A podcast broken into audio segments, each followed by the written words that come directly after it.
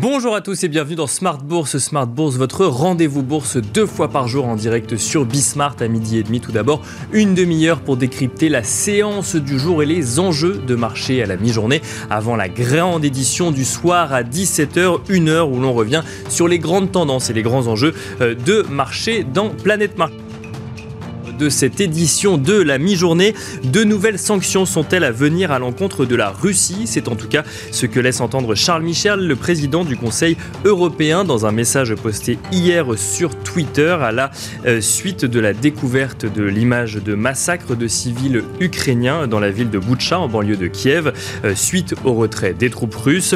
Des discussions entre les différents ambassadeurs de l'Union européenne doivent se tenir cette semaine sur le sujet, alors que les négociations entre la Russie et l'Ukraine continue cette semaine encore sans pour autant mener à une rencontre au sommet entre les deux chefs d'État. Pour le moment, du côté euh, des matières premières, le pétrole se maintient aux alentours des 105 dollars pour le baril de Brent et 100 dollars pour le WTI ce matin, après avoir reculé en fin de semaine dernière suite à la décision des États-Unis de vendre 1 million de barils par jour issus des réserves stratégiques des États-Unis sur une durée de 6 mois à partir du mois de mai, afin de laisser le temps au marché de rééquilibrer offre et demande. En parallèle et toujours sous l'impulsion des États-Unis, une trêve a été conclue au Yémen entre l'Arabie saoudite et le groupe groupe Houthi qui attaquait régulièrement les installations pétrolières de cette dernière, ce qui contribue également à détendre la pression sur les prix du baril en ce début de semaine. Comment aborder euh, cette situation en tant qu'investisseur Nous en parlerons dans un instant dans Smart Bourse. Mais comme tous les lundis, nous commencerons euh, cette émission par le plan de trading où nous reviendrons en chiffres et en graphiques sur la situation de marché actuel avec Romain Dobry, membre de la cellule d'info d'experts chez Bourse Direct. Bienvenue à vous tous qui nous rejoignez. Smart Bourse, c'est parti.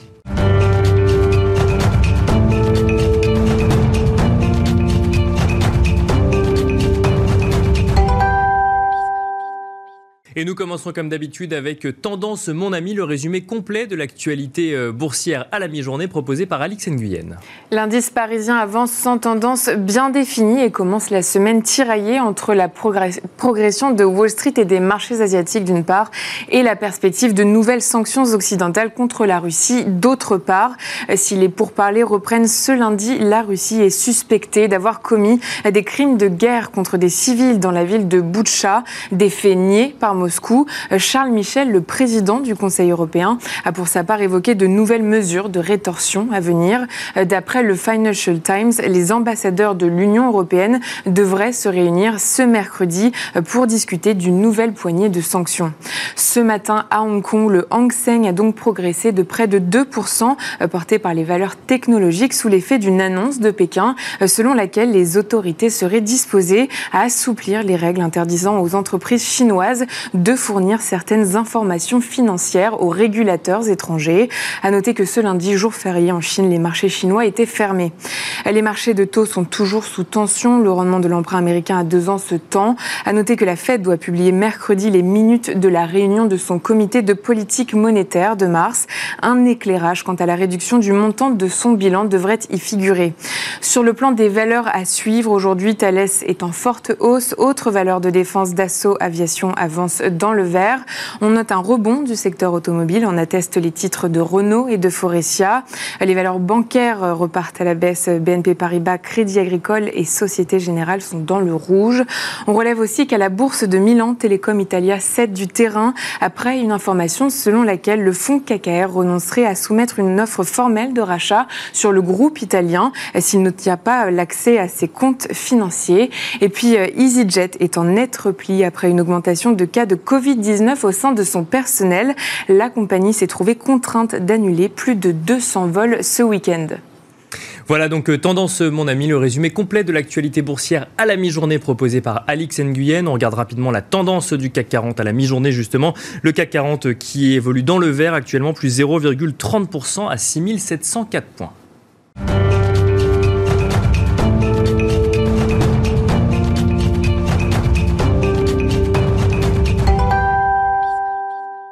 Parce que... Et nous commençons comme tous les lundis avec le plan de trading, un plan de trading où nous sommes accompagnés par Romain Daubry, membre de la cellule Info d'experts chez Bourse Direct. Bonjour Romain Daubry. Bonjour Nicolas. Bienvenue sur le plateau de, Smart Bourse. On fait le point du coup euh, comme tous les lundis dans Smart Bourse avec vous et euh, à la lumière de ce qu'on s'est dit il y a une semaine aujourd'hui, vous constatez qu'on rentre dans une possible phase de latéralisation, euh, Romain Daubry. Oui, probablement. on, voyait qu'il y avait encore un petit peu de potentiel haussier pour aller chercher des, des extensions, des cibles importantes, des niveaux de résistance majeurs sur la plupart des, indices. On est allé les chercher sur euh, quasiment tous les indices. Sur le S&P, on s'est réinstallé un petit peu au-dessus. Sur le Nasdaq, on a touché cette zone et on s'est installé à l'intérieur. Euh, c'est la zone 15 090, 15 545 qui était importante. Euh, sur le, on va le voir sur les autres indices européens aussi. maintenant, on va manquer de momentum de carburant pour aller plus haut tout de suite. D'autant plus qu'il n'y a pas énormément de, drivers de, cette semaine. on a effectivement les minutes de la Fed qui vont être le rendez-vous important. Les PMI euh, dans les services de main euh, en Europe et aux États-Unis. Mais sorti de là, il n'y a pas beaucoup de, drivers. On attend beaucoup de choses. On attend des éléments du côté des, banques centrales. On attend euh, des résultats trimestriels des entreprises qui vont débuter d'ici une quinzaine de jours. donc c'est une. On a eu les chiffres de l'emploi vendredi dernier, donc on est un peu dans une semaine d'attente, effectivement. Oui. Voilà. Et en plus, on a touché des cibles assez rapidement. donc on, est dans une phase de consolidation avec un petit biais pour l'instant à la faveur des acheteurs du côté des, des marchés dérivés sur le futur CAC 40. Il y a eu un petit peu d'intérêt au vert du côté des acheteurs. Il a été assez, assez dense en milieu de semaine. Il a très vite rebaissé après l'accélération haussière. Donc c'est de la spéculation qui est à la manœuvre beaucoup, euh, des arbitrages. Donc sûrement des choses à faire, un peu de volatilité, mais probablement un marché qui va se calmer par rapport aux semaines précédentes et qui va digérer, consolider cette hausse euh, hyper puissante qu'on a connue depuis la, mi-mars, euh, dans une attente aussi des, évolutions et de l'évolution géopolitique, bien entendu, et de ce qui se passe en, Ukraine. évidemment, ça, joue aussi pour, le, le, pour calmer l'appétit des investisseurs. On voit que les, screeners qui étaient très denses, donc qui nous servent à repérer de l'intérêt sur des valeurs, se remplissent et se vident assez rapidement. D'accord. tout ça est un jeu d'arbitrage assez, assez rapide. Il y a quelques, quelques bonnes nouvelles, mais globalement, ça se tasse un peu. Donc dans cette euh, période d'attente. Donc euh, il faut savoir aussi prendre son bénéfice, c'est ce qu'on a fait globalement euh, sur nos cibles, et on reconstitue une poche de cash significative en attendant d'essayer de détecter des signaux plus précis sur ce qui va se mettre en place. Alors avec euh, évidemment toujours ce sujet euh, énergie, matière première hein, qui reste euh, à l'ordre du jour, on va le voir dans quelques instants. Juste avant, on regardait la semaine dernière, on a commencé avec le Nasdaq 100 pour regarder un petit peu l'évolution de ces valeurs technologiques aux États-Unis. Là aujourd'hui, on, vous nous proposez un focus presque sur une valeur Apple bah, qui, finalement résume ou en tout cas illustre un petit peu la tendance sur, sur les techs aux États-Unis. Que, nous que nous dit l'analyse d'Apple cette semaine, Romain Debris? Alors Apple, on en avait parlé il y a 15 jours euh, dans le plan de trading du 21 mars en, expliquant qu'elle pouvait sortir, elle était en train de sortir d'un biseau baissier. C'est cette structure que vous avez en bleu euh, sous les yeux qui est une structure de euh, pause dans une tendance haussière avec un objectif de hausse de 7 à 8% Elle est allée chercher de façon hyper rapide puisque après une succession de 8 ou 9 séances de hausse selon le moment où on se place au moment de la sortie pour aller chercher son objectif parfaitement 176 65 et former une dernière extension sous forme d'un gap qui est probablement un gap d'épuisement dans la tendance. Donc vous avez euh, dans ce cercle rouge euh, que vous voyez autour de la cible et euh, d'aller chercher cette, cette, extension et de rebaisser assez nettement derrière, d'aller combler ce gap, d'aller clôturer la semaine sous le gap et ça avec un, volume qui a un petit peu augmenté d'ailleurs au moment de ce, retournement. Donc elle est évidemment très très représentative du Nasdaq qui avait à peu près le même genre de configuration qui est allé donc lui-même s'installer dans cette zone 15 090, 15 545 on va, dont on va surveiller la, préservation ou la rupture. Pour l'instant, on n'a pas de figure de retournement majeur, mais euh, on, voit que le, titre euh, est, euh, voilà, bute sur des niveaux très importants, des niveaux de résistance qu'on avait déjà testés au mois de décembre dernier au moment desquels on avait détecté cet épuisement, cet essoufflement, on avait à ce moment-là, au mois de décembre, évoqué une couverture en nuage noir, donc une configuration de bougie graphique qui indiquait un, essoufflement. Dont, le nom est assez évocateur, hein, finalement. pas mal, puisqu'elle avait corrigé, mais très proprement jusque-là. Maintenant, euh, ça va être beaucoup plus compliqué sur le marché en général et elle est assez représentative du, phénomène. Euh, on a des résistances importantes, de l'épuisement euh, et probablement moins de momentum dans les jours ou semaines à venir. Donc au moins une latéralisation avant soit une réactivation haussière, pas mon scénario privilégié, mais ça, le marché s'en fiche. Ce qu'il va voir, c'est euh, ce qui se passe en fonction des résultats euh, et puis de l'évolution euh, globale, macro et microéconomique. Bon, donc une configuration graphique qui milite effectivement pour cette latéralisation probable dont vous nous parliez. Si on regarde bah, du côté des utilities, des matières premières et notamment sur le Dow Jones Utility Average, alors je rappelle, le Dow Jones Utility Average, il, il, suit les 15 grandes entreprises énergétiques pour le coup à la bourse de New York. Est-ce qu'on voit des tendances différentes dans ce contexte d'inflation des prix de de, de, l'énergie, euh, Romain Dobry Oui, oui. Alors, je, ça faisait plusieurs semaines que je voulais le montrer parce que c'est le seul indice qui soit en hausse complète. Euh, et qui forme de nouveau plus haut, euh, qui vient de, dépasser des niveaux importants et qui surperforme très largement. Alors, ça a un intérêt, c'est qu'il surperforme, donc il est intéressant de, ce côté-là. Ce qui est intéressant aussi, c'est de, dire qu'il y, a plusieurs. Il y a Dow Jones des transports, Dow Jones, le Dow Jones Industrial Average, qui est le, classique, celui qu'on regarde habituellement. Et on, la théorie de l'analyse graphique dit que les indices doivent euh, se confirmer entre eux et que donc ils doivent évoluer dans le même sens. Or, c'est le seul et il surperforme, il surperforme tout seul, il fait un peu cavalier seul. Donc, c'est un, signe de risque aussi pour l'ensemble du marché, c'est que les indices euh, Dow Jones n'évoluent pas dans le, même, euh, dans le même sens, dans le même trend. Celui-là est toujours intéressant et il a encore un petit peu de potentiel de hausse, euh, de l'ordre de 3 à 4 à, surveiller et il évolue bien au-delà de sa, ligne de tendance haussière. C'est pour ça qu'il fallait le, regarder. Oui, parce qu'on comprend assez aisément que si le seul indice qui monte est celui qui, est, qui concerne les matières premières, qui du coup servirait effectivement dans les transports ou dans l'industrie, c'est un facteur de risque effectivement pour le, le, reste du marché. Probablement. Et puis cette tendance pourrait s'épuiser aussi au bout d'un moment. Euh, non pas que ne soit pas dans un super cycle, à mon sens, sur les matières premières, je pense que c'est le cas, mais euh, parce que euh, faire cavalier seul, c'est difficile pour un indice à lui seul à lui seul et notamment. Donc ça, c'était le Dow Jones Utility Average. Direction l'Europe à présent et on, regarde le, DAX 40, Romain Debris. Et oui, parce que le DAX, il nous a donné euh, exactement le scénario qu'on escomptait la semaine dernière. On est allé chercher. Euh, alors j'ai pris le graphique mensuel pour qu'on le voit, on essaie de le voir bien et j'ai entouré des, zones majeures. On voit cette zone en orange qui est la structure de retournement qui s'est mise en place de mars à février dernier, donc presque pendant un an, pendant laquelle le, le, DAX a patiné. Il a évolué dans une zone, dans un grand trading range, avant d'accélérer à la baisse c'est d'aller chercher les cibles qu'on connaît et d'aller chercher le bas du canal haussier de long terme en violet, avec cette bougie qui est euh, incroyable euh, et qui se termine autour de, cette, euh, de ce support hyper important à 14 404 points.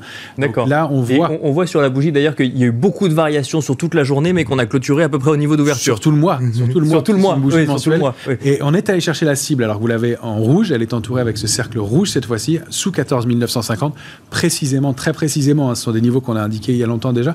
Et ça, c'est assez étonnant de voir qu'elle euh, est allée chercher la cible et tout de suite, puisque on, commence le mois d'avril, donc tout de suite, on, a eu un rejet pour aller se réinstaller à 14 400 points, juste au-dessus.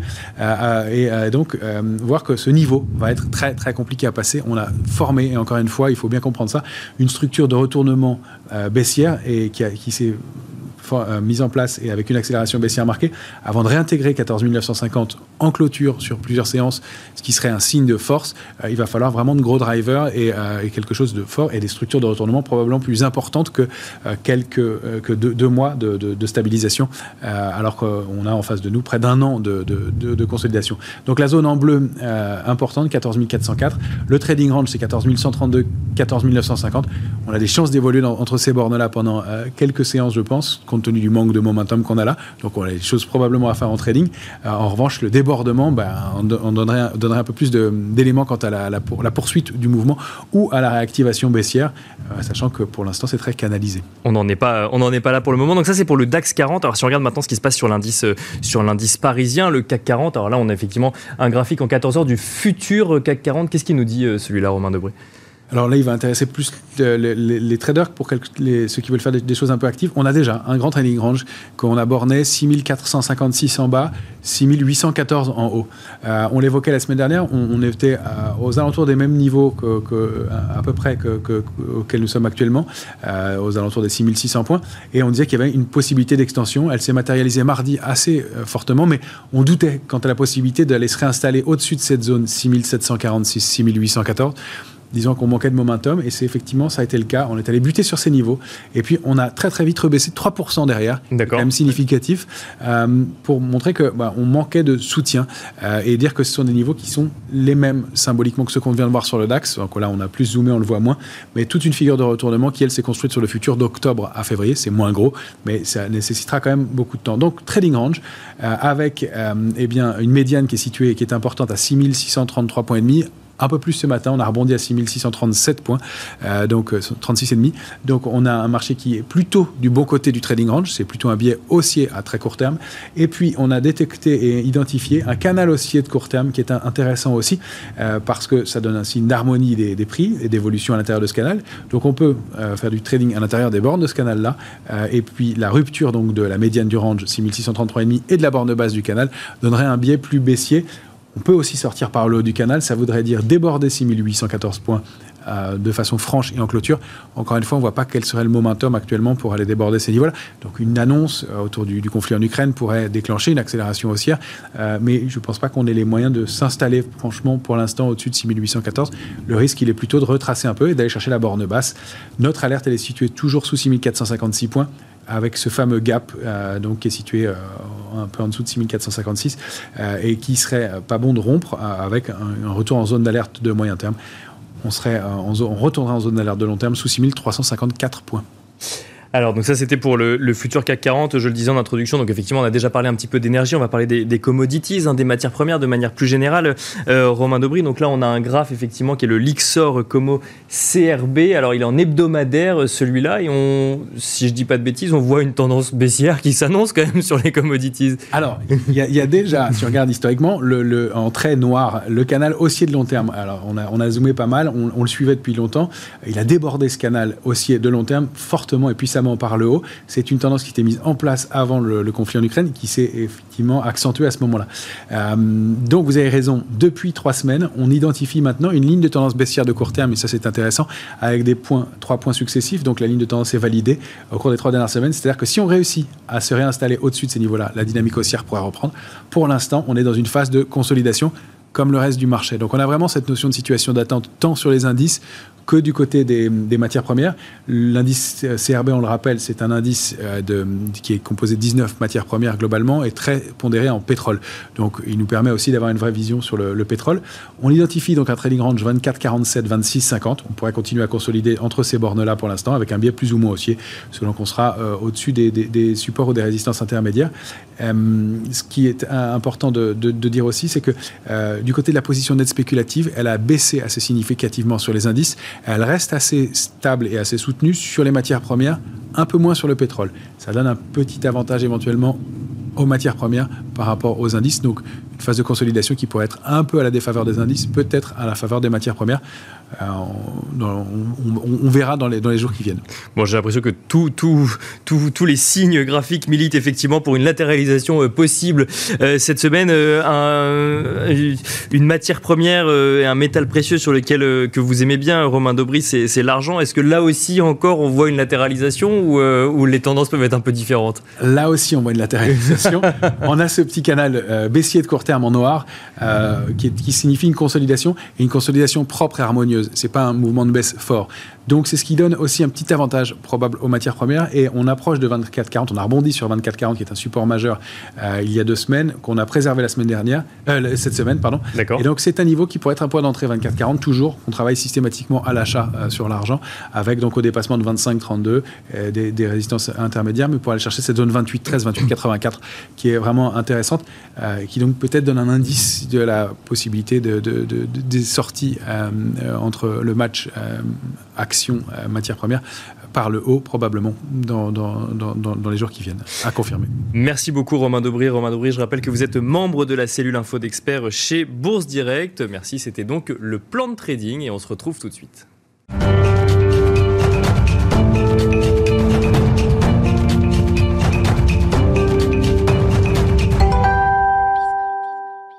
Vous êtes toujours dans Smart Bourse à la mi-journée et nous avons le plaisir de retrouver John Plassard, spécialiste en investissement chez Mirabeau, qui est en duplex avec nous. Bonjour John Plassard. Bonjour Nicolas.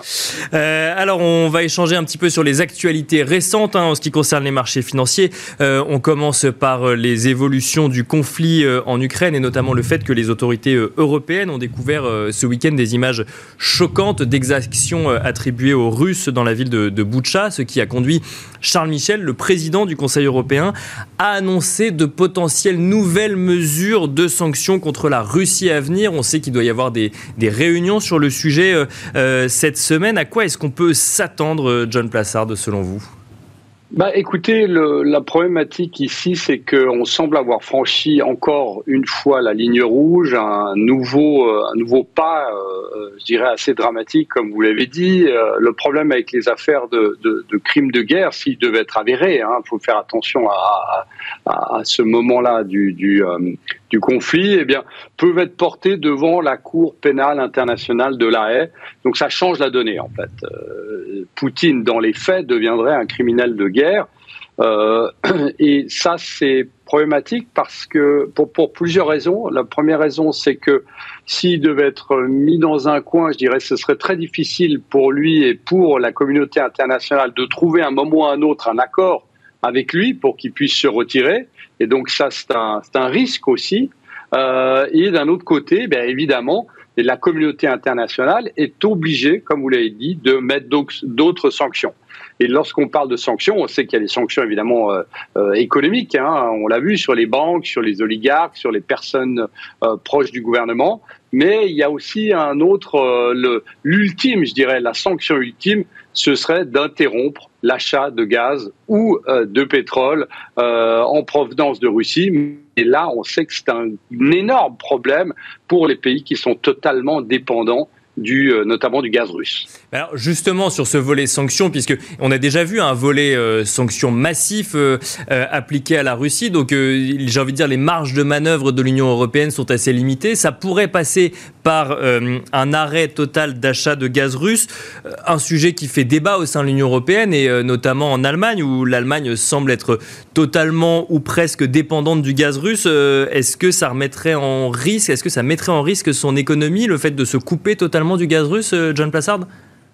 Bah oui, puis vous savez, c'est une bonne question, Nicolas, parce que ce matin, euh, vous avez la présidente de Group qui euh, sont dans les composants industriels et notamment les ascenseurs très présents en Allemagne, une grosse industrie en Allemagne, qui a dit que si l'Allemagne devait se couper du gaz russe, eh bien, ça signerait le risque d'un effondrement de l'économie allemande. Alors c'est vraiment une personne dans le milieu, c'est pas un politicien qui dit ça, c'est pas une personne qui est dans un autre parti politique, c'est vraiment quelqu'un dans l'industrie qui, bah, qui lance un cri d'alarme en disant qu'ils euh, n'ont pas de plan B. On sait qu'évidemment, il y a ce fantasme d'importer euh, du gaz naturel liquéfié des États-Unis et un peu plus de la Norvège et de l'Algérie, mais on sait que fondamentalement aujourd'hui, eh bien, il n'y a pas de plan B pour l'Allemagne.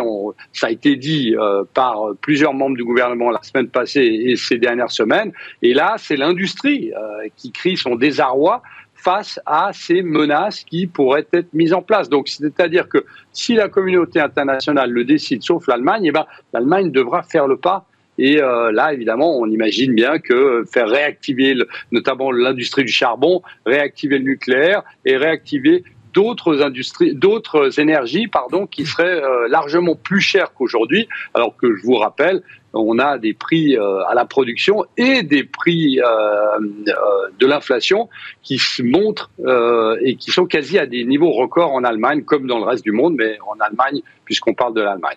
Alors, il y a le sujet du gaz, euh, John Plassard, mais il y a également celui du pétrole. Alors là, on a vu plusieurs euh, nouvelles. Une première euh, emblématique, donc la décision de Joe Biden la semaine dernière de libérer une partie des réserves stratégiques américaines et de les mettre sur le marché. Un million de barils par jour pendant six mois à partir de mai. On a vu également une trêve au Yémen, là aussi sur l'impulsion des États-Unis, qui vient détendre un petit peu les, les cours du pétrole. Qu'est-ce qu'il faut penser de la situation et notamment de la décision de Joe Biden? Est-ce que du coup, ça peut ramener les barils de pétrole à des des niveaux un peu plus euh, acceptables pour euh, les industries alors sur le court terme, oui, mais pas sur le moyen long terme. Non, on sait déjà qu'un million de barils de jour, c'est pas grand-chose. Hein. Je vous rappelle quand même que les États-Unis consomment près de 20 millions de barils de jour et la consommation dans le monde, c'est 100 millions de barils de jour. C'est-à-dire que de libérer un million de barils de jour, c'est 1% de ce qui est consommé par jour euh, dans le monde. Donc ça veut dire que globalement, le prix du baril dans le monde ne va pas baisser à cause de ça. Sur l'effet de l'annonce, oui. Après, ce qu'il faut rappeler, c'est très important de le noter, c'est que aux États-Unis, eh bien, euh, le problème, c'est que vous avez une grande partie des démocrates qui ne veulent surtout pas revenir vers le gaz de schiste, revenir vers des gaz euh, ou des énergies qui sont extrêmement polluantes, puisque euh, on était plutôt vers une transition énergétique qui avait été promis par le président Biden. Et je vous rappelle quand même qu'on a les élections de mi-mandat qui seront en novembre, les fameux midterms. Et d'un autre côté, eh bien, on rappelle que si on libère euh, cette 1 euh, million de barils jour, il faut rappeler quand même qu'il y a 600 millions de barils qui sont stockés aux États-Unis, mais si on libère 1 million de barils jour, à un moment ou un autre, lorsque vous aurez ces 180 millions de barils qui seront libérés, comme vous l'avez dit, sur six mois, eh bien, il faudra reconstituer le stock. Et si on reconstitue le stock, eh bien, potentiellement, c'est des prix qui sont beaucoup plus élevés. Donc ça aussi, ça pose problème. Donc c'est un effet d'annonce. On l'a déjà eu à trois reprises par le, par le passé. Guerre du Golfe, guerre de Libye, puis lorsqu'on a eu euh, l'ouragan Katrina. Et ici, il faut rappeler que c'est euh, vraiment euh, plutôt un, un, aspect politique, je dirais, un effet d'annonce, puisque les Américains voient que les prix à la pompe augmentent et sont à des records. Euh, évidemment, ça, ça grève la consommation de, euh, et le, pouvoir euh, de consommation de tous les ménages aux États-Unis. Oui, alors euh, John Plassard, si on regarde un petit peu maintenant du côté des, marchés financiers, le deuxième trimestre 2022 s'ouvre. On voit des indices, euh, notamment en Europe, mais aussi aux États-Unis, qui, qui, reculent, mais qui finalement euh, regagnent une partie de leur recul et se maintiennent finalement dans un contexte d'incertitude géopolitique, avec une reprise de la pandémie en Chine, notamment, qui applique sa politique zéro Covid, et d'inflation qui continue à filer. Comment est-ce qu'on peut expliquer que les marchés actions tiennent, le, tiennent bon euh, finalement, euh, John Plassard? Bah, écoutez, euh, c'est assez difficile à expliquer, mais on trouve évidemment toutes les explications possibles lorsqu'on voit lorsqu'on voit ces marchés qui continuent à monter. D'abord historique, puisqu'on sait que le, mois d'avril est un des meilleurs mois de l'année, donc on va dire que potentiellement c'est là-dessus. Deuxième chose, eh bien, on sait que vous avez notamment aux États-Unis des programmes de trading, les CTA, qui sont aussi sont toujours placés à, pour racheter ce marché. Euh, vous avez un autre facteur qui est que vous n'avez pas vraiment d'autres endroits où aller pour parquer votre argent aujourd'hui. Et puis un dernier qui est peut-être un peu plus fondamental, c'est qu'on a vu que depuis notamment l'intervention en Ukraine, cette guerre en Ukraine le 24 février dernier, eh bien euh, par rapport à la tech euh, qui était déjà en souffrance, eh bien on a vu qu'il y a d'autres d'autres secteurs qui sont quand même assez lourds dans les indices qui ont pris le relais on, on a les utilities, on a l'immobilier, on a les matériaux et évidemment le secteur de l'énergie. Donc si vous prenez tous ces secteurs mis en place, euh, mis, ensemble, pardon, eh bien on voit qu'ils peuvent quelque peu prendre le relais, même si les, indices sont un peu baissés depuis le début de l'année, mais ils ont pris le relais d'une certaine manière assez naturelle, si je peux dire ça, par rapport à un marché qui, vous l'avez dit, fait face à des vents contraires, euh, comme on n'a quasiment jamais eu par le passé. Donc c'est comme ça que j'essaierai d'expliquer cette, euh, ce mouvement assez incroyable des marchés aujourd'hui. Et alors John Plassard, il nous reste quelques secondes, mais est-ce que euh, la saison des résultats aux États-Unis, qui va commencer à partir de la semaine prochaine, peut changer la tendance actuelle du marché? Ben, écoutez, oui, mais elle peut la changer à la baisse parce qu'on a des, des, hausses de bénéfices euh, estimées pour les S&P 500 qui sont à plus 4,8% et on a vu que les analystes n'avaient pas encore fait le travail de baisser leurs estimations. Euh, les analystes sont souvent très en retard sur les attentes euh, du consensus et sur les attentes des entreprises. Et on va voir pendant cette, euh, bah, cette saison des résultats qui commence la semaine prochaine, eh bien, on va voir progressivement les analystes baisser leurs estimations. Et là, c'est un risque à la baisse et pas à la hausse pour les marchés. Ce début de publication des résultats du premier trimestre aux États-Unis. Merci beaucoup, John Plassard. Je rappelle que vous êtes spécialiste en investissement chez Mirabeau. Merci à vous également de nous avoir suivis dans Smart Bourse à la mi-journée. Je vous donne rendez-vous ce soir à 17h pour la grande édition de Smart Bourse.